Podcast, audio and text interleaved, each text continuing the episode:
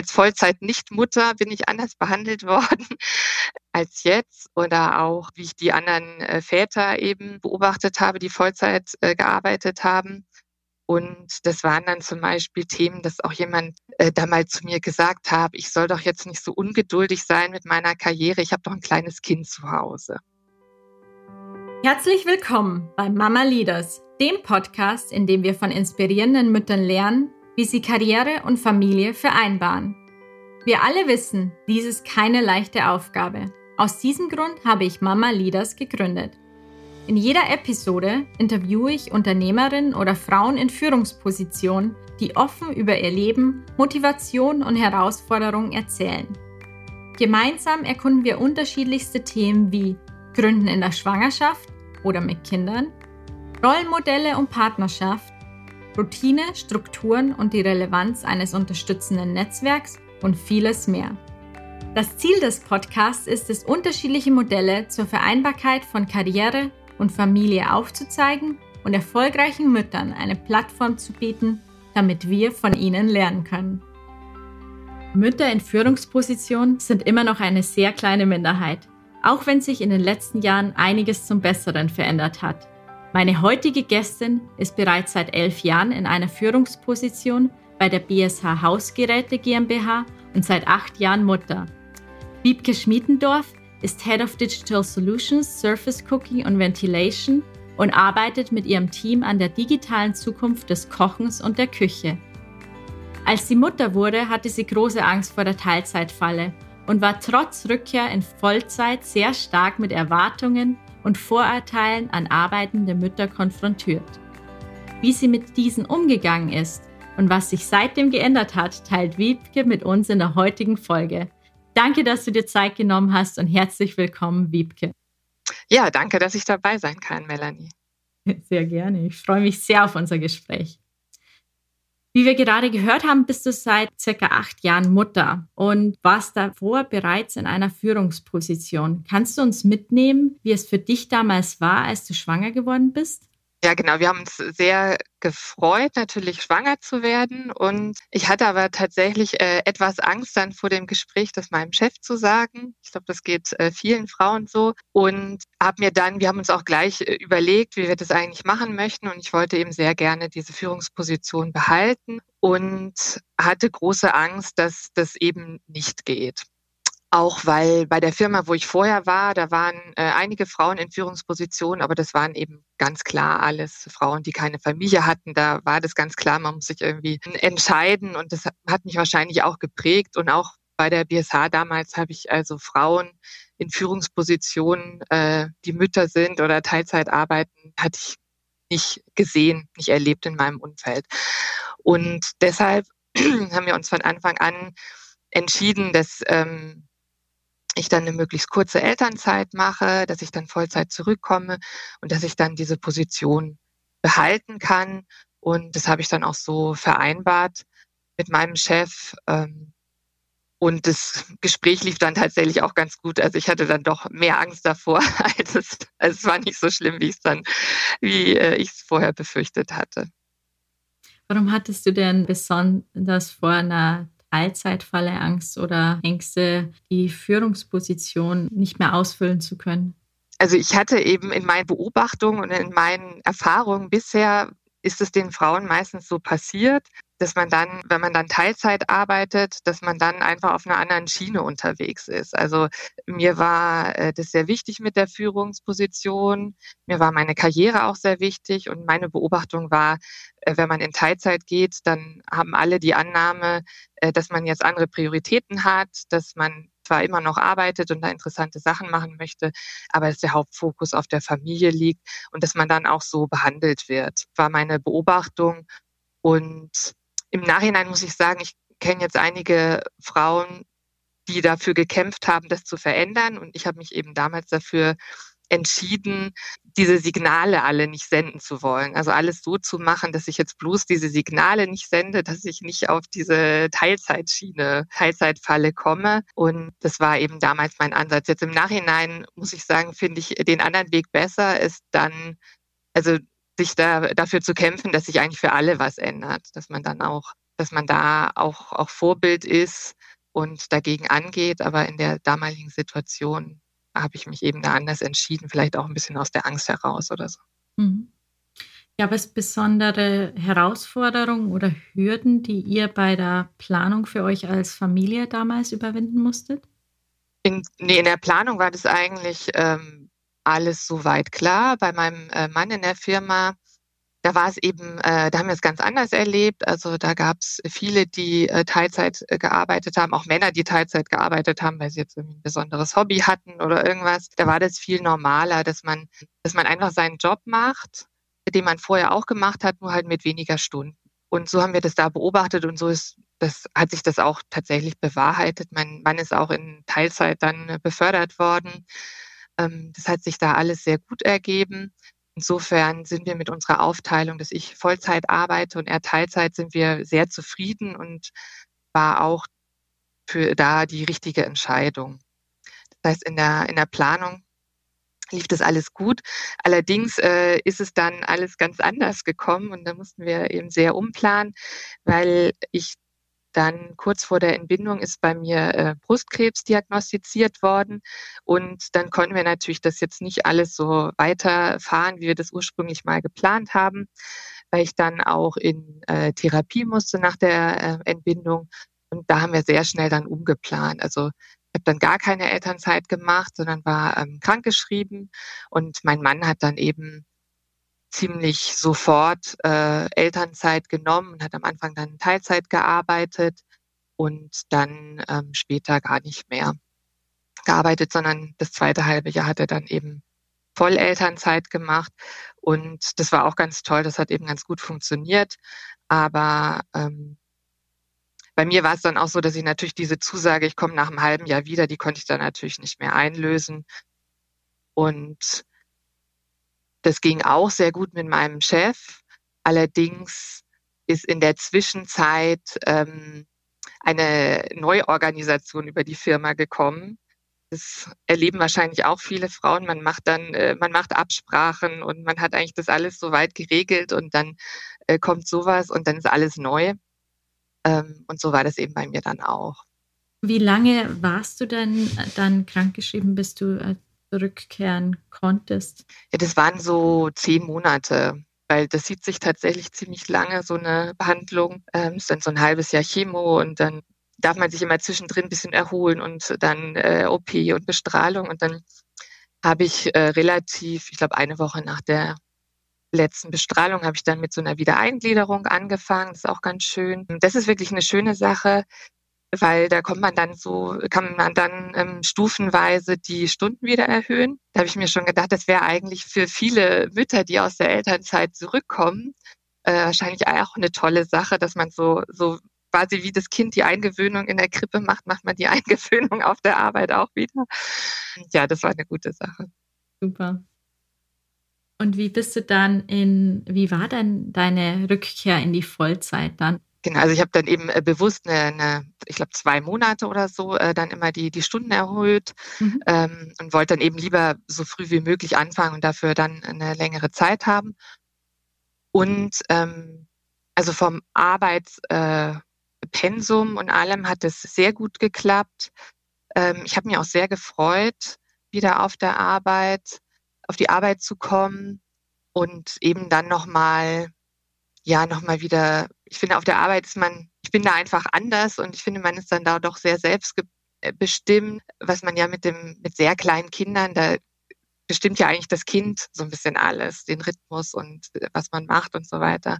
Und äh, das hat mir sehr viel Freude gemacht und auch dann mit den Stunden, das hat auch sehr gut funktioniert. Das Einzige, was eben, wie gesagt, schwierig war, die Firma hatte sich umorganisiert und ich war so ein bisschen übrig an der Stelle, weil, ähm, weil ich eben in der Zeit, wo dann alles neu, äh, neu verteilt worden ist und wo eben sehr viele Sachen passiert sind, war ich eben einfach an der Stelle nicht da gewesen und dann musste ich da meine ganzen äh, Vorgesetzten, die waren äh, alle neu und ich musste dann praktisch nochmal mich dort neu etablieren und äh, gucken, was ich dann machen kann. Habe dann aber auch wieder eine Führungsposition bekommen, auch eine, eine kleinere allerdings. Aber ich musste dann da mich und mein Standing und alles, was ich mir vorher erarbeitet hatte, muss ich dann eigentlich da nochmal neu machen. Und das war schon schwierig. Das hat mich schon sehr blockiert, würde ich sagen, und frustriert irgendwie und auch sehr geprägt in der Zeit.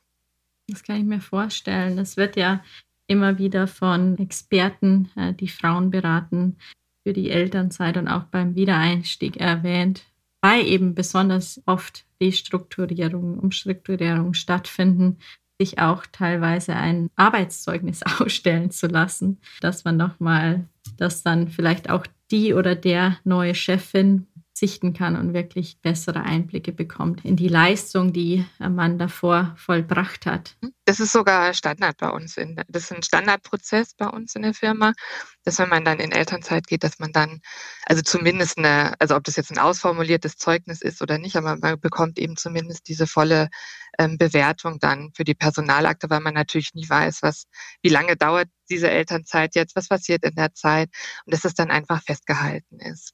Finde ich auch sehr wichtig. Ja. Dann bist du nach zehn Monaten schön langsam über zwei Monate hinweg in die Vollzeit äh, zurückgekehrt und Glückwunsch zur erfolgreichen, ich weiß gar nicht, was man sagt, Bekämpfung des Brustkrebs. Äh, war bestimmt eine sehr anstrengende Zeit, auch mit kleinem Kind und Chemo. Das ist natürlich auch eine große Herausforderung und dann äh, trotzdem auch wieder voller Elan zurück in den Job zu kommen. Sehr große Leistung. Ja, danke schön. Aber ich muss sagen, es war auf der anderen Seite, dadurch, dass wir dann ja beide viel zu Hause waren und viele schöne Erlebnisse dann als Familie hatten, hat eben alles so seine, hat alles Licht und Schatten. Und ich würde im Nachhinein sagen, es war auch eine schöne Zeit. Würdest du im Nachhinein natürlich ohne Diagnose die Aufteilung anders planen, wenn du es nochmal machen müsstest? Mm. Also ich würde dann tatsächlich hätte ich dieses, äh, das Modell, was wir eigentlich hatten, dass wir uns diese Elternzeit ähm, hälftig aufteilen, also ich die erste Hälfte, mein Mann die zweite Hälfte, wie wir es ursprünglich geplant haben, das würde ich nach wie vor als ideales Modell sehen. Und das mit der Vollzeit und der Teilzeit hat sich bei uns eben auch jetzt im Nachhinein über die Jahre wirklich gut äh, bestätigt, dass es die, die richtige Entscheidung war, ja. In äh, welchem Teilzeitmodell arbeitet denn dein Mann? Der arbeitet 26 Stunden und wir sind aber da relativ flexibel. Also er hat natürlich schon seine festen Zeiten, aber wir schauen eben, also was wir von Anfang an gemacht haben, ist, dass das nicht so spitz auf Knopf mit den Betreuungszeiten sind, weil ich finde, das ist ein unglaublicher Stress, den man dann macht, wenn man dann gar keine, keine Luft zum Atmen, keinen Puffer hat für irgendwas. Und das haben wir eigentlich von Anfang an gemacht.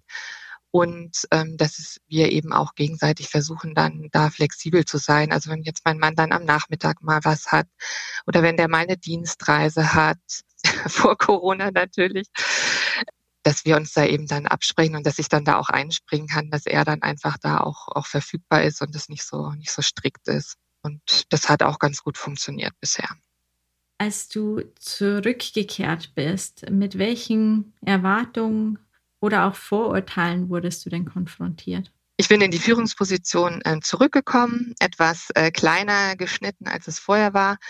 Und andere, die eben auf meinem Level waren oder was ähnliches gemacht haben, sind eben in dieser Organisation dann eine Stufe befördert worden. Und es hat mich eben sehr frustriert, sehr blockiert auch, dieser Frust, weil ich dann irgendwie gedacht habe, ja, was, was habe ich denn jetzt falsch gemacht? Was fehlt mir denn jetzt? Die ganzen Leute, die auch neu waren und die Kultur war dann in dem Bereich auch ein bisschen anders, als es vorher war.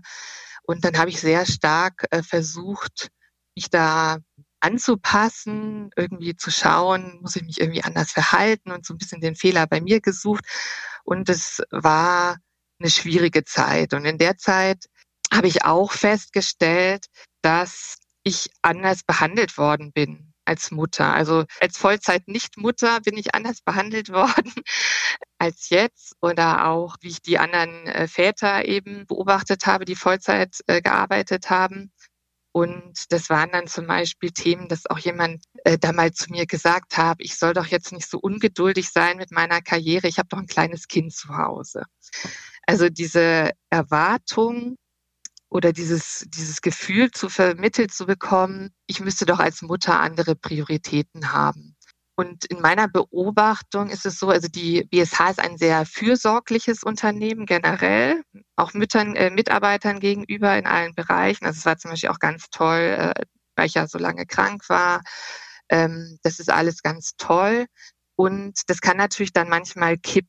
Und das habe ich eben beobachtet, gerade eben bei älteren äh, Managern, die dann fast so ein bisschen väterlich werden. Die möchten einen dann irgendwie vor sich selbst beschützen, ja. Also die sind dann eben der Meinung, ich soll mir nicht so viel zumuten. Oder man äh, habe ich bei anderen Kollegen auch beobachtet, man gibt dann Müttern nicht so anstrengende Projekte, damit sie dann irgendwie da nicht überfordert werden und solche Sachen, ohne tatsächlich dann die Leute selber zu fragen. Also das kann dann eben kippen und das ist natürlich dann schade, weil ähm, ich finde, das muss natürlich jeder für sich selber entscheiden. Es ist völlig in Ordnung, wenn jemand sagt, ja, mir ist halt wichtig, dass ich meine Zeiten einhalten kann, dass ich genug Zeit für die Familie habe. Deshalb kann ich irgendwie bestimmte Projekte nicht machen, aber auf der anderen Seite dann jemanden gar nicht zu fragen oder jemanden so auszuschließen in der Erwartung, dass, dass, dieser, dass die Mutter andere Prioritäten hat. Also quasi dieses Bild, was man selber hat, wie eine Mutter zu sein hat, jemandem anders überzustülpen, das finde ich ganz furchtbar. Und das habe ich eben schon häufiger erlebt und das ist mir dann eben auch selber begegnet. Mhm.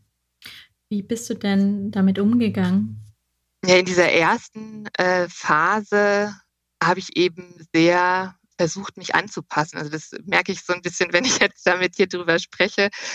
Das habe ich ja mit meiner Vollzeit schon versucht, dass ich irgendwie versucht habe, äh, Signale zu senden, dass es irgendwie anders ist und dass es bei mir jetzt da keine Einschränkung gibt und habe dann da auch jetzt nicht wirklich was zu gesagt. Und äh, dann ist es aber irgendwann gekippt und ähm, hat sich eben auch in der Firma viel verändert. Und ich habe mir dann auch gedacht, naja, wenn den Leuten niemand jetzt da Feedback gibt, dass es so nicht in Ordnung ist, dann wissen sie das ja auch gar nicht. Das ist ja immer gut gemeint, ist halt nur nicht gut gemacht. Und seitdem, wenn mir sowas begegnet oder auch ähm, ich tausche mich da auch mit anderen drüber aus oder erzähle auch, ähm, was einem da so passieren kann oder zum Beispiel, wenn ich jetzt eine Mitarbeiterin habe, die aus der Elternzeit zurückkomme, dann spreche ich halt mit der genau das durch. Frage halt, ja, wie, ist, wie sind denn deine Prioritäten? Was möchtest du denn? Möchtest du jetzt hier lieber ähm, ein bisschen beschützt werden, sage ich mal, dass, dass da nicht zu viel Workload auf dich zukommt? Oder ist dir eben was anderes wichtig? Ist dir wichtiger, dass du nach wie vor die tollen, anspruchsvollen Projekte hast? Und um das einfach dann klar zu machen und eben auch im, im weiteren Umfeld, dass das transparent zu machen, dass Mütter das für sich selber entscheiden müssen. Väter auch, also jeder eigentlich für sich. Ja. ja. Welche Vorurteile oder Erlebnisse hast du denn im Umfeld außerhalb der Arbeitswelt gemacht? Ähm, da ist es ganz spannend, da ähm, erleben dann eher mein Mann und mein Sohn das äh, Mutterbild. Wenn mein Mann mit meinem Sohn beim Zahnarzt ist und die Zahnärztin sagt, ah, da muss die Mama aber wieder mal ein bisschen Zahnseide machen. Oder in der Bibliothek auch die zwei und dann sagt die irgendwie, ja, die Mama muss aber noch den Bibliotheksausweis verlängern und solche Sachen passieren sehr häufig und die beiden äh, erzählen mir das dann immer lachend zu Hause. Hm, dass irgendwie für alle so klar ist, dass die Mama diese ganze Organisation übernimmt, obwohl ja mein Mann mit meinem Sohn dann zu diesen Terminen geht. Das, äh, da merkt man schon, wie, wie fest das in der Gesellschaft bei uns ähm, verankert ist. Und ähm, das finde ich eben sehr schade. Und mit einem sehr kleinen Baby ähm, war es für meinen Mann auch manchmal schwierig, weil ganz am Anfang während der Chemo, da muss man dann, also muss man eigentlich ein bisschen sich Corona-mäßig verhalten. Also da darf man dann auch nicht in Menschenmengen gehen und solche Sachen machen. Und dann hat er eben äh, Babyschwimmen gemacht und Babymassage. Und dann haben die anderen Mütter schon auch ein bisschen komisch geguckt an der Stelle oder als Vater auf dem Spielplatz, wenn nicht so klar ist, dass da, dass man da auch ein Kind hat, dann wird man auch immer komisch angeguckt. Also das ist bei uns tatsächlich ähm, noch nicht wirklich angekommen. Das finde ich sehr schade, weil das sollte eigentlich viel selbstverständlicher sein, auch in den Köpfen der Leute. Mhm. Und ähm, da muss ich noch viel tun. Was hat sich denn über die letzten acht Jahre verändert? Hast du irgendwie Veränderungen zum Positiven, aber vielleicht auch zum Negativen festgestellt? Also bei mir in der Firma habe ich sehr stark äh, Veränderungen zum Positiven festgestellt. Ich kenne jetzt auch einige Mütter, die Teilzeit arbeiten und ähm, trotzdem sehr gute Positionen haben, auch in Teilzeit befördert worden sind. Und das sind aber auch die, die dann tatsächlich dafür äh, gekämpft haben. Das, das bewundere ich sehr stark mhm. und, und unterstütze das auch sehr, weil ja nur wenn man äh, dafür kämpft, wenn man das sichtbar macht, wenn man darüber spricht, ähm, dann verändert sich auch was. Aber ganz äh, generell hat sich auch in der Gesellschaft, finde ich, diese ganze Diskussion um, um Frauen in Führungspositionen hat ja auch sehr viel Fahrt aufgenommen. Und da ist das Thema mit den Müttern natürlich auch einfach mit dabei. Und bei uns in der Firma eben auch sehr stark. Und wir haben jetzt auch äh, KPIs für Frauen in Führungspositionen und es wird einfach getrackt und es wird sich angeschaut und sehr viele Maßnahmen ähm, auch Sachen transparenter zu machen, zum Beispiel Themen wie alle Stellen auszuschreiben. Weil dann kann ja die Mutter sich überlegen, ob sie sich darauf bewerben möchte. Wenn so unter der Hand vergeben wird oder man fragt so ein paar Leute, die man sich vorstellen kann, dann ist ja genau das Thema, dass man halt die Mutter nicht fragt, weil man sich das nicht vorstellen kann. Mhm. Und das sind alles Sachen, die, ähm, die finde ich sehr positiv und äh, die bewirken unheimlich ähm, viel.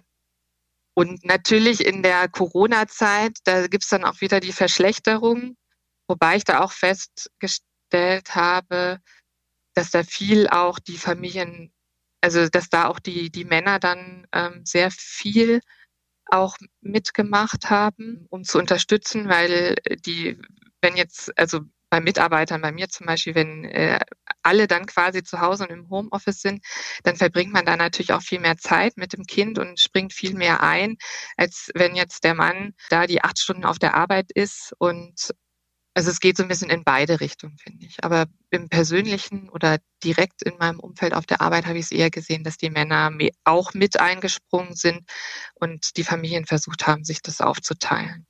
Welche Erfahrung habt ihr denn auch eurem persönlichen Umfeld gemacht? Eure Aufteilung war ja nicht der Standard, ist es auch heute noch nicht der Standard. In eurem Freundeskreis, Bekanntenkreis, Familie, gab es da Fragen oder auch Kommentare, positiv oder auch kritisch? Also bei uns im Umfeld ist alles sehr positiv und viele finden es toll. Was auch ganz spannend ist, die also meine Freundinnen, die Teilzeit arbeiten, die finden das dann tatsächlich auch äh, toll und erleichternd, dass äh, mein Mann in seiner Teilzeitarbeit auch auf ähnliche Probleme stößt, wie Sie das so erleben. Also das ist auch ein ganz äh, schöner Austausch an der Stelle. Also das ist alles sehr positiv und was ganz interessant ist, ist von meinen Schulfreundinnen, ähm, mit denen ich noch sehr eng bin, da gibt es mehrere, wo der Mann so die Hauptcare-Arbeit übernimmt, während bei meinen Studienfreunden eigentlich alle sich das so aufgeteilt haben, dass die ähm, Frau Teilzeit und der Mann Vollzeit arbeitet. Woran das jetzt äh, liegt, weiß ich nicht genau. Meine Vermutung ist ein bisschen, dass bei meinen äh, Schulfreunden äh, die Mütter auch viel gearbeitet haben. Also meine Mutter hat auch immer gearbeitet, die war Lehrerin aus äh, Leidenschaft und das hat mich schon natürlich sehr geprägt, auch wenn sie dann Teilzeit gearbeitet hat. Aber meine Eltern haben sich das auch ein bisschen aufgeteilt. Also, dass meine Mutter dann eben abends noch Schulvorbereitung gemacht hat, wenn mein Vater dann wieder da war oder mein Vater dann eben übernommen hat, wenn sie mal auf Klassenfahrt gefahren ist. Also das war jetzt nicht, also es war schon recht klassisch noch verteilt, aber eben nicht so, dass die Mutter alles macht und zu Hause ist und sich nur um den Haushalt kümmert, sondern meine Mutter hat da sehr viel Erfüllung im Beruf gefunden und, und wir haben eben das alles so mitorganisiert und ähm, das hat mich sehr geprägt. Hattest du zusätzlich zu deinen eigenen Eltern vielleicht auch andere Rollenbilder im privaten oder beruflichen Umfeld? Ja, also natürlich haben meine Eltern dann ganz viele Freunde gehabt, die, ähm, wo die Frauen auch alle Lehrerinnen waren. Also auch im Bekanntenkreis von meinen Eltern waren auch immer alle berufstätig. Also Ich glaube, da war niemand dabei oder auch bei meinen Verwandten. Da waren also eine, eine Mutter, die ganz zu Hause geblieben ist, gab es im Freundeskreis von meinen Eltern und bei meinen Verwandten nicht. Und auch bei meinen Freundinnen in der Schulzeit haben auch ganz viele Mütter gearbeitet und äh, zwar alle in Teilzeit, aber das ist, ich finde, das ist schon nochmal was anderes und eine andere Prägung, weil das dann so selbstverständlich ist. Also es ist dann gar nicht ein Vorbild oder so, weil es jemand Einzelnes macht, sondern das war irgendwie klar und selbstverständlich und dann organisiert man sich da eben ein bisschen und das finde ich, nimmt man so mit. Mhm. Bist du ja auch selbst in einer Führungsposition und dadurch einfach ein, ein Rollenmodell für viele andere Frauen. Wie unterstützt du im Alltag äh, andere Frauen oder auch Mütter, um sich bessere Chancen zur Vereinbarkeit von Karriere und Familie zu ermöglichen? Also ganz konkret mache ich zwei Sachen. Natürlich einmal bei meinen äh, eigenen Mitarbeitern ähm, schaue ich, dass ich da eben ganz, ganz offen auf die eingehe, frage, was sind ihre Modelle, mich dazu auch austausche. Und wir haben ein internes äh, Mentoring-Programm, wo ich auch als äh, Mentorin arbeite.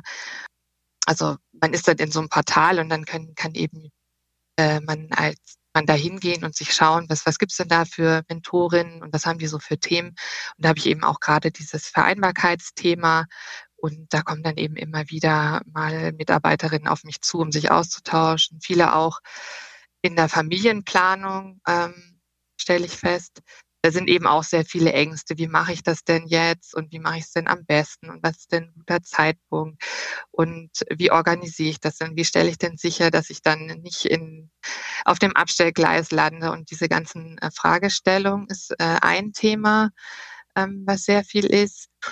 Und bei den ähm, Müttern dann tatsächlich im Beruf ist auch sehr viel ja, wie, wie finde ich mich dann eigentlich so in diesem Zwiespalt zwischen Mutter und Arbeit und der Arbeitsbelastung? Und man arbeitet ja als Mutter schon, also ich finde, man arbeitet als Mutter anders als vorher, weil ähm, auch in Vollzeit äh, die Zeit immer noch begrenzt ist. Also ich habe früher viel mehr Überstunden gemacht, weil wir haben halt beide viel gearbeitet und dann war es ein bisschen egal. Und ähm, ich priorisiere jetzt viel mehr, ähm, bin auch viel effizienter. Das ist auch was, was ich bei anderen äh, Müttern sehr feststelle. Also gerade diese Teilzeitmütter, die sind ja wahnsinnig effizient, was eine Teilzeitmutter in 25, 30 Stunden schafft. Das ist ja manchmal schon fast äh, Vollzeitniveau. Das ist ja auch sehr äh, bewundernswert, aber wie man selber damit umgeht, da habe ich auch viele, viele Gespräche zu und versuche dann da zu helfen, weil ich auf der auf der Arbeit habe ich so einen Ruf, dass ich äh, das gut im Griff habe und da mit sehr viel mhm. Gelassenheit an die Sache rangehe. Was sind denn so die typischen Tools oder Empfehlungen oder Gedanken, die du mit Müttern teilst, die nach Rat oder Austausch suchen? Ja, ganz generell, hm, womit viele kämpfen, ist so ein Perfektionismus. Ich finde, das haben ja eh viele Frauen. Ich habe das sowieso nicht so. Ich bin sehr äh, effizient und ich bin so zwischen 80, 20, können auch manchmal 70, 30 sein. Und das versuche ich dann eben eben mitzuteilen. Also in vielen äh, Bereichen, also gerade in dem Bereich, wo, wo ich bin, äh, das so Produktmanagement, Marketing, das ist auch sehr viel so Innovation und zukunftsgerichtet. Und da kommt es aus meiner Sicht jetzt nicht auf die letzte Kommastelle an, wenn ich ein Projekt habe, was 2026 in den Markt geht. Ja, da passiert dann eh noch so viel. Und eben sehr viel priorisieren und sich vom Perfektionismus verabschieden und sich seine eigenen Ansprüche bewusst machen und eben an seinen eigenen Ansprüchen arbeiten. Weil wenn, wenn man diesen hohen, äh, wenn man diesen Perfektionismusanspruch an sich selber hat und sich dann zwingt, 80-20 äh, zu arbeiten, ist man natürlich die ganze Zeit unzufrieden. Da versuche ich dann eben mit Beispielen ähm, dann tatsächlich so ein bisschen begleitend auch mit Leuten zu arbeiten. Ist sehr gut zu hören. Was man immer wieder hört von Frauen, ist ja, dass ihnen so ein bisschen die Unterstützung fehlt, vielleicht auch der Austausch, dass es da jetzt schon langsam immer mehr Angebote gibt und natürlich so ein Austausch und unterstützendes Netzwerk immer hilft, um mhm. von anderen zu lernen, um vielleicht auch sich selbst Prioritäten zu klären und sich selbst nicht so stark unter Druck zu setzen. Ja, und das ist eben gut, wenn es jemand, also wenn es ein Mentor ist, der zwar in der Firma ist und sich da auskennt, aber wenn es halt nicht die Führungskraft ist, weil das ist ja natürlich nochmal ein anderes äh, Spannungsfeld. Ich versuche zwar als Führungskraft nicht so die Führungskraft rauszuhängen, aber äh, das ist ja schon ganz natürlich ein anderes ähm, Verhältnis und dann ist es schön, wenn man eben da nochmal sich anders auch austauschen kann, ja, und da mhm. Hilfe bekommt. Was müsste sich denn noch weiterhin ändern, um Frauen besonderen Müttern mehr Chancen oder bessere Chancen zu ermöglichen, wenn es um Führung, äh, Karriere und Familie geht? Also ich sehe zwei Hauptdinge. Das eine ist natürlich erstmal das Externe, die ganze äh, Betreuungssituation, mhm. ähm, die einem das ja manchmal dann auch schwer macht, das Modell, was man eigentlich möchte, zu leben. Also was, wenn dann eben man nur eine Kita oder einen Kindergarten findet, der nur bis drei offen hat, dann kann man eben nicht, wie ich sagte, sich da nochmal äh, etwas äh, Puffer und, und Luft verschaffen, dann ist das eben alles sehr, äh, sehr eng. Oder wenn man dann bei jedem Wechsel von der Krippe in den Kindergarten und von der Kindergarten dann, äh, vom Kindergarten dann in Schule und Betreuung, jedes Mal muss man wieder zittern, dass man das irgendwie sein Kind wieder unterbekommt das finde ich wahnsinnig schwierig und, und belastend und das ist ein ganz großes Thema. Und das andere ist eben für mich das, das Mindset-Thema, also dieses äh, Mutterbild in der Gesellschaft, das muss sich eben auch, auch ändern. Und das ist natürlich sehr langfristig. Da finde ich, muss eben jeder zu äh, beitragen. Und das ist eben auch das, das, was ich versuche, indem ich eben ähm, erzähle, was mein Modell ist und wie gut es funktioniert und solche, solche Dinge und das sowohl eben auf der, auf der Arbeit ähm, selbst als auch in der Gesellschaft. Und auf der Arbeit finde ich, also dieses mehr Frauen in Führungspositionen und mehr Mütter in Führungspositionen geht aus meiner Sicht eben Hand in Hand, weil wenn man eine gewisse Anzahl von Frauen haben möchte, dann sind dann müssen da auch Mütter dabei sein. Das geht ja sonst gar nicht auf. Und ähm, wenn man in die Richtung überlegt, kann man da dann eben auch schon Sachen machen. Und es sind eben viel dieses, was eigentlich im Unternehmen auch insgesamt hilft, also sehr viel äh, transparent machen, in die Daten schauen und eben auch, auch Prozesse transparenter zu machen, um diese äh, unbewussten Biases, die man hat, äh, oder die vielleicht auch entstehen, wenn man bisher nur Männer in, in den oberen Führungsetagen hat, dann tun die sich vielleicht auch schwer damit, jetzt gerade irgendwie eine Mutter auszuwählen. Und er durch transparent machen von äh, Stellenausschreibungen, von Prozessen, in Interviews auch nochmal andere mit reinzunehmen. Das ist auch was, was es jetzt seit kurzem bei uns gibt. Das nennt sich Teamstaffing. Das heißt, nicht nur der Vorgesetzte führt da Gespräche, sondern es ist immer noch jemand, auf dem, im Team sind dann immer noch jemand auf dem gleichen Level und auch jemand auf dem Mitarbeiterlevel. Und dadurch kriegt man da ganz andere Perspektiven auch in so Bewerbungsgespräche mit rein. Das ist eine ganz äh, tolle Sache. Und ähm, das zahlt ja alles nicht nur auf Mütter ein, sondern insgesamt viel mehr auf, auf Vielfalt und auf mehr Objektivität einfach. Und das hilft das ist eigentlich aus meiner Sicht für alle Firmen total vorteilhaft, solche Sachen ähm, zu machen, dass man nicht eben nur in seiner Blase ist, wo dann eben alle gleich sind. Also ich meine, die ganzen Diversity-Themen und Studien gehen ja in diese Richtung. Und ähm, das begrüße ich sehr, dass da doch jetzt recht viel passiert und ähm, auch mit konkreten Maßnahmen. Nicht nur bei uns in der Firma, sondern auch in anderen Firmen. Ja. Wie sieht denn euer Alltag oder auch die Routinen mit Führungsposition und Schulkind aus? Wie gestaltet ihr euren Alltag? Wir haben äh, ganz äh, großes Glück mit unserer Schule. Das äh, ist so ein Modell in München, die kooperative Ganztagsbildung heißt es. Und zwar, da gibt es Ganztagsklassen, aber normale Klassen. Und die Betreuung ist mit in der Schule. Die, die Betreuung bietet das Mittagessen an, aber auch die Nachmittagsbetreuung in den gleichen äh, Räumlichkeiten. Und für jedes Kind äh, gibt es dann Platz wenn man möchte, sogar bis äh, 18 Uhr. Also das ist wirklich äh, ganz großer äh, Luxus und ganz toll. Und mein Sohn ist in der äh, Ganztagsklasse. Die geht bis 15.30 Uhr und dann hatten wir in der ersten Klasse hatten wir dann noch Betreuung bis 17 Uhr. Und jetzt in der zweiten Klasse geht er eben den Weg alleine. Da ist nur bis, ähm, haben wir nur noch bis 16 Uhr gemacht, weil der Freitag auch kurz ist und dann Freitag bis 15 Uhr.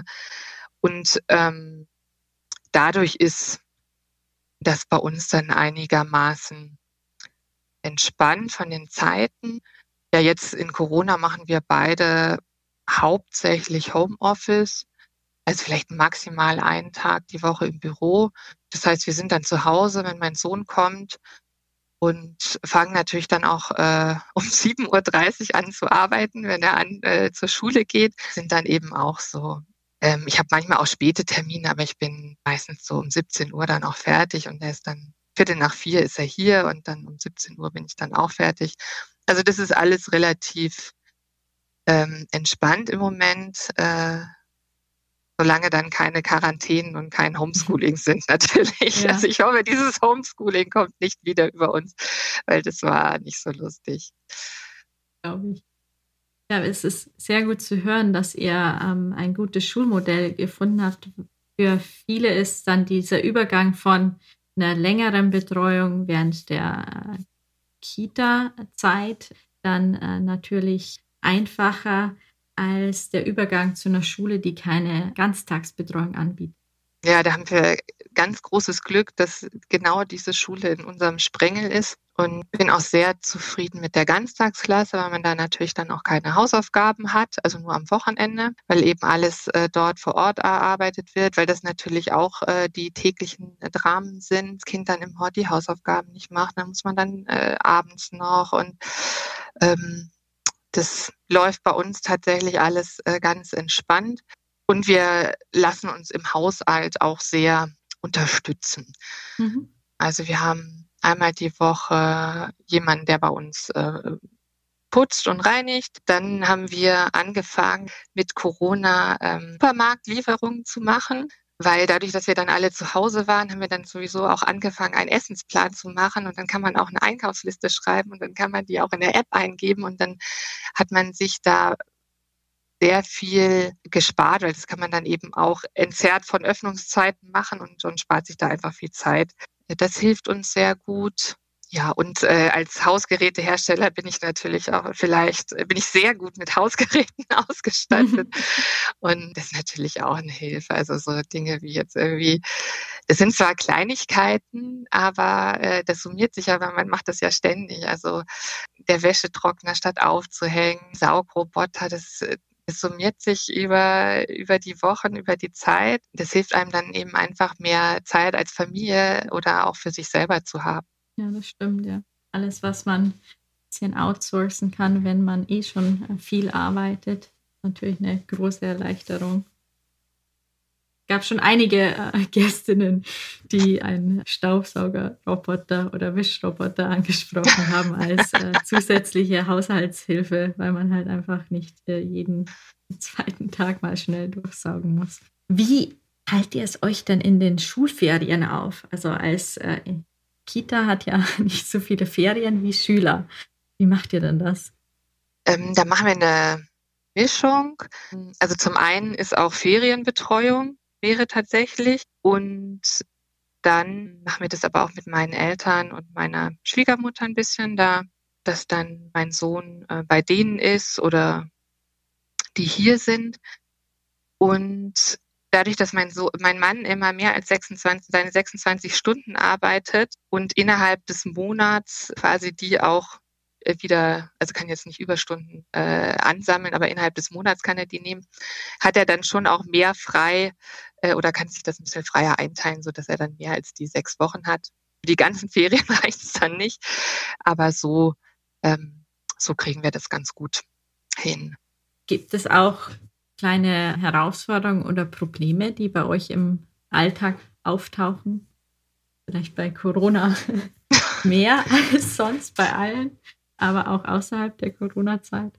Ja, also diese Homeschooling-Zeit oder Lockdown fand ich wahnsinnig schwierig, weil ich das Gefühl hatte, das ist auf der Arbeit ist noch dichter geworden. Also ich hatte irgendwie noch mehr Meetings, als ich eh schon hatte. Äh, gleichzeitig eben ein Kind zu Hause. Also in der Schule das Homeschooling war jetzt nicht das Problem inhaltlich, aber der war halt dann ratzfatz mit allem fertig und hat sich natürlich wahnsinnig gelangweilt.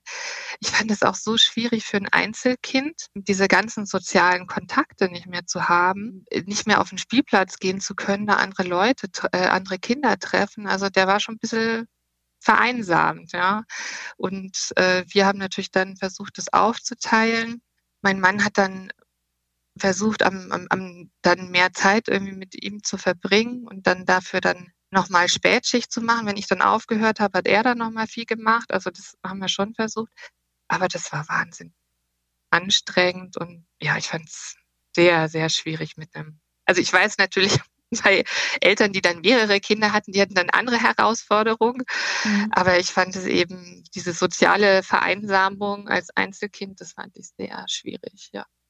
Mhm wurde ja vieles auf den Rücken der Eltern und Kinder auch dann getragen in der Zeit, viel leisten mussten und ähm, wegstecken mussten. Soziale Kontakte, der, der sehr wichtig sind für Kinder und deren Entwicklung. Ja. Wie schafft ihr es denn in eurem Alltag, euch Zeit für euch als Paar oder auch ähm, für dich selbst zur Batterien aufladen, zum Entspannen zu nehmen und zu schaffen? Für uns als Paar, wir haben eigentlich einen Babysitter. Das haben wir natürlich dann äh, während Corona auch nur sehr, sehr, sehr sporadisch gemacht. Aber dass man dann einfach auch abends mal essen gehen kann ab und zu. Aber ganz generell muss ich sagen, mit so einem mit einem Achtjährigen hat man natürlich das auch, hat man einfach wieder mehr Zeit. Also wenn ich jetzt gerade an die ersten Jahre zurückdenke, da war jetzt zwischen Arbeiten, da habe ich auch dann noch so lange Wegezeiten, da habe ich meine, meine Ich-Zeit in der U-Bahn gehabt, habe ich immer gelesen. Mhm. War dann manchmal sauer, wenn dann irgendwie sich ein Kollege zu mir gesetzt hat und sich mit mir unterhalten wollte. Ich wollte auch lesen und meine Ich-Zeit haben und abschalten, weil ich hatte dann, es war so eine Dreiviertelstunde pro Wegstrecke, das ist natürlich auch nochmal viel aber da war dann eben äh, Arbeiten, Wegstrecke, dann noch Zeit mit meinem Sohn verbringen, äh, dann noch Haushalt machen, mehr war da nicht. Aber das ist jetzt natürlich mit einem größeren Kind ganz was anderes. Aber was wir von Anfang an gemacht haben, äh, wir gehen beide einmal im Jahr allein, also allein mit Freunden in Urlaub. Schön.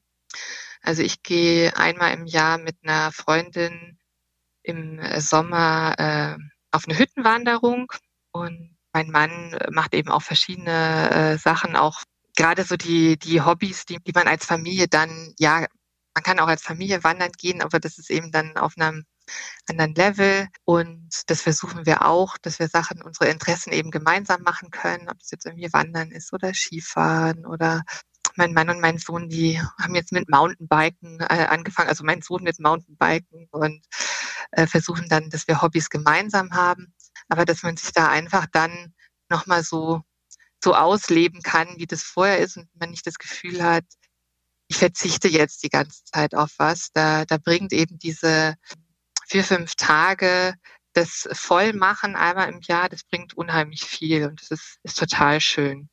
Das kann ich mir vorstellen, ja. Wenn du einen Zauberstab hättest, was würdest du denn an deiner jetzigen Situation ändern, um sie besser für euch machen. Außer keine Pandemie. ja, das ist tatsächlich das, das, das Hauptding. Ansonsten, genau, also wenn keine Pandemie wäre, das wäre schon sehr schön, wenn ich wieder äh, im Büro äh, Leute treffen könnte, das wäre auch sehr schön. Und wenn alles so ein bisschen planbarer wäre, das wäre auch sehr schön, weil wir sind jetzt zwar wieder dazu übergegangen, Sachen einfach zu planen, aber man muss sie dann doch meistens kurzfristig absagen, weil dann irgendwie doch einer einen positiven Test hier oder Quarantäne oder dieses oder jenes hat. Das ist schon aktuell alles sehr wild. Ansonsten finde ich für uns persönlich jetzt alles ganz, finde ich alles gut eingespielt mit einem Zauberstab, was ich also grundsätzlich noch idealer fände, wäre eigentlich, sich alles noch gleichmäßiger aufzuteilen. Also wenn wir quasi beide reduziert arbeiten, alles so genau 50-50 aufteilen würden. Das wäre so das eigentlich idealere Modell, aber bei uns läuft es und funktioniert es so eben jetzt alles, alles gut und ist gut eingespielt. Also, aber mit einem Zauberstab würde ich, glaube ich, das, das ändern, dass es dann auch wirklich gut funktioniert. Weil da hätte ich bei mir so die Zweifel, dass das gut funktioniert. Dass wenn ich äh, Stunden reduziere, äh, habe ich ja trotzdem die gleichen Themen und deshalb genau deshalb mache ich es eben auch nicht, weil ich dann keine Lust habe, die gleichen Themen in der reduzierten Zeit zu machen, weil das ist ja dann auch nicht der, nicht der Sinn der Sache. Genauso viel Arbeit, weniger Zeit und äh, geringeres Gehalt. ja, ist nicht so ideal. Ja. da bräuchte ich dann den Zauberstab für, dass das dann gut aufgeht. Die letzte Gästin hatte die Frage gestellt an die folgende, und zwar dich, ohne dass sie wusste, wer es sein wird. Was waren die größten Stolpersteine, wenn es um Vereinbarkeit von Karriere und Familie geht für dich und wie hast du diese aus dem Weg geräumt? Also die, die Betreuungssituation, das war schon so ein nicer Ritt. Also der, der Krippenplatz, der Kindergartenplatz, mit der Schule hatten wir dann Glück. Also das war schon immer Drama. Ja, wir hatten im, also im September äh, wollten wir Eingewöhnung machen und wir hatten Mitte August hatten wir immer noch nichts. Das war alles ganz spontan. Dann am Ende hat sich das zum Glücklichen gefügt. Aber das ist, ich finde es emotional auch so, so stressig und man möchte ja auch, wenn man dann zurückkommt, also das betraf dann natürlich jetzt mehr meinen Mann, weil wir dann gesagt haben, ich komme jetzt einfach zurück und äh, er also er schaut dann halt Eingewöhnung und alles unter einen Hut zu kriegen. Aber man möchte ja auch für seinen Arbeitgeber dann planbar sein. Man möchte auch sagen, ja. ich komme dann und dann zurück und dann soll es dann aber auch sein. Und wenn man dann kurz vorher immer noch keinen Platz hat, das ist, das ist, emotion, das ist emotionaler Stress pur. Mhm. Ja, auch wenn es dann am Ende gut ausgeht, hat man ja da schon ganz schön was durchgemacht. Also das war ein ganz großer ähm, Stolperstein. Und dann dieses wieder Fuß fassen in der neuen Organisation, weil, man, weil ich einfach weg war eine Zeit lang, also diese, diese Lücke wieder ähm, aufzufüllen, das war auch ein großer Stolperstein. Hm. Hattest du dann zu Beginn, um auch wieder die neuen Beziehungen zu formen und aufzubauen, Vertrauen den neuen Kollegen in dem Feld, besonders viel Zeit in die Beziehungspflege gesteckt mit Kollegen, auf die Lücke möglichst auszufüllen. Mm, das ist auch was, was ich beobachtet habe, dass natürlich das ganze Thema äh, Networking bei den meisten Müttern total auf der Strecke bleibt. Egal, ob ich jetzt Vollzeit oder Teilzeit arbeite, ich versuche ja meinen Job dann so gut wie möglich zu machen. Ich möchte dann aber auch dann noch Zeit mit meinem Kind verbringen. Und ähm, dann fällt eben das Thema Networking da schon ziemlich flach oder nochmal irgendwelche Veranstaltungen mitzumachen, die dann irgendwie abends sind und so. Ähm, das machen eben die meisten Mütter dann nicht mehr. Und äh, das fehlt natürlich. Und ich habe viel dann äh, Mittagspausen-Networking gemacht. Das geht natürlich ganz gut, weil essen muss man ja eh. Mhm. Ähm, das funktioniert ähm, ziemlich gut. Aber so dieses, ähm, sich nochmal mit diesem oder jenem zum Kaffee trinken oder eine Abendveranstaltung, ähm, da habe ich tatsächlich immer mehr die Priorität dann drauf gelegt, äh, die Arbeit äh, zu schaffen und äh, dann am Abend noch Zeit mit meinem Sohn zu verbringen. Und das ist aber schon, ich glaube, das ist schon auch ein Problem, gerade wenn ähm, Karrieren über Networking funktionieren, dann fehlt es natürlich. Ähm, wenn dann auf der anderen Seite alles wieder sehr transparent ist und man auch ohne Networking eine Chance hat, dann ist auch das Networking wieder nicht so nicht so essentiell. Also es ist immer wichtig, gerade in so einem Konzern, dass man natürlich auch, äh, ja, da funktioniert auch die tatsächliche Arbeit viel ähm, über Networking, weil man dann irgendwie weiß und der und der macht das und ähm, da so man über informelle Netzwerke sehr viel bewegen kann. Ähm, aber aber es ist eben für die Karriere dann nicht mehr so entscheidend, wie, wie es eben davor war, als es alles nur über Netzwerke lief. Hm. Welche Frage zum Thema Vereinbarkeit von Karriere und Familie würdest denn du gerne der nächsten Gästin stellen? Uh, was ich ganz spannend finde, ähm, ist, ob man die Entscheidung und das Modell, was man gewählt hat, ob man da was bereut im Nach, im Rückblick. Du hattest ja die Frage schon äh, beantwortet. das ja, ist genau. wieder ähnlich. Genau so machen. Ja, aber das geht für mich eben so ein bisschen in diese in Richtung, was ich so von der zum Beispiel von diesem einen Manager, der mir gesagt hat, irgendwie, ja, ich habe doch ein kleines Kind zu Hause, ich soll doch jetzt die Zeit genießen und mehr Zeit mit ihm verbringen. Da habe ich schon gemerkt, dass das kam, glaube ich, auch, weil er das sehr bereut hat, dass er das eigentlich nicht so mitbekommen hat. Ja, also hm. hat dann quasi mit 50, als die Kinder aus dem Haus waren, hat das dann bereut. Ähm, ja, und das würde mich eben interessieren, wenn man, weil ich finde, man, dass man ja jetzt als Frau in Führung diese Entscheidung eigentlich sehr bewusst trifft und nicht, weil halt dann irgendwie sie auch eine teilweise eine gesellschaftliche Erwartung an Männer, dass sie dann irgendwie Karriere machen müssen, damit sie irgendwie Geld nach Hause bringen und ihre Familie ernähren können. Das ist ja auch so eine sehr, sehr klassische Erwartung wieder, die auch den Männern so übergestülpt wird und die man dann vielleicht automatisch macht und hinterher bereut. Aber bei bei Frauen in Führungspositionen wäre ich eben oder Müttern wäre ich eben, würde ich davon ausgehen, dass man das doch sehr bewusst trifft und dass man es dann eigentlich nicht bereut. Also ich bereue es nicht. Und das würde mhm. mich von der nächsten Gästin sehr interessieren. Werde ich auf jeden Fall die Frage stellen. ähm, dann wären wir schon bei den Bonusfragen angelangt. Mhm. Vereinbarkeit von Karriere und Familie heißt für dich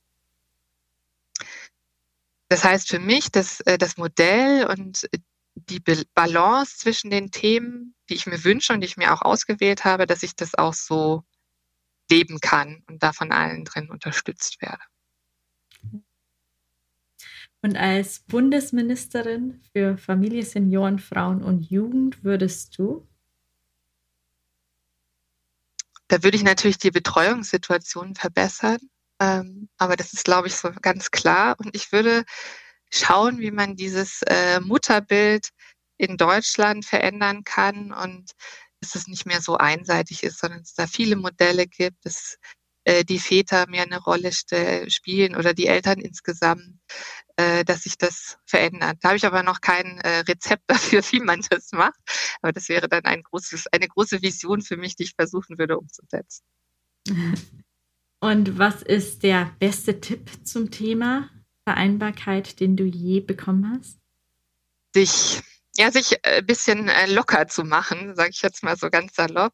Also äh, mir meine eigenen Ansprüche bewusst zu machen. Welche Ansprüche habe ich in Bezug auf meinen Beruf, in Bezug auf meine Familie, in Bezug auf meinen Haushalt ähm, und das dann so äh, einfach bewusst zu äh, entscheiden, was mir nicht so wichtig ist und das dann halt auch durchzuziehen. Also dass ich halt sage, ja, das muss jetzt bei mir im Haushalt nicht immer alles picobello sein und ähm, oder dann habe ich halt die ähm, die Geschichte und die Sachen für die Schnitzeljagd für den Geburtstags, äh, Geburtstag von meinem Sohn, die habe ich jetzt nicht selbst gemacht, die habe ich einfach eingekauft. Also solche Entscheidungen einfach bewusst äh, zu fällen und dann da nicht mit zu hadern und nicht zu versuchen, überall oder viele haben ganz viel hohe Ansprüche überall und man wird denen nie gerecht, sondern sich das bewusst machen und dann sich entscheiden, wo mache ich mich jetzt locker und, und lass es halt einfach. Damit dann auch zufrieden sein. Das steigert die Zufriedenheit allgemein. Oh ja, das ist ein sehr, sehr wichtiger Punkt. Vielen lieben Dank für das wunderbare Gespräch, Wiebke. Und ich wünsche dir auch weiterhin noch ein tolles Jahr 2022 äh, mit weniger oder keinem Homeschooling mehr und weniger äh, pandemischen Einschränkungen. Ja, vielen Dank, Melanie. Das hat äh, sehr viel Spaß gemacht. Und ja, ich wünsche uns das allen, dass wir kein Homeschooling, wenig Quarantänen und vielleicht bald noch weniger Einschränkungen durch die Epidemie haben. Sehr schön. Vielen Dank fürs Zuhören. Ich hoffe, diese Folge hat dich genauso inspiriert wie mich. Wenn dir diese Folge gefallen hat, dann teile ich sie gerne mit Freunden, Bekannten und Verwandten oder anderen Mama-Leaders oder auch Papa-Leaders. Sharing is caring. Denn so hilfst du das Thema und unsere Mama-Leaders noch sichtbarer zu machen und Wandel voranzutreiben. Natürlich interessiert mich auch, was du am spannendsten und nützlichsten fandest. Hinterlasse gerne Feedback und Anregungen und bewerte fleißig den Podcast auf Apple Podcast. Wenn du die nächste Folge nicht verpassen willst, dann folge Mama Leaders auf Instagram oder abonniere den Podcast auf der Plattform deiner Wahl. Auf bald bis zur nächsten Folge. Bis dahin, ciao, ciao und Servus.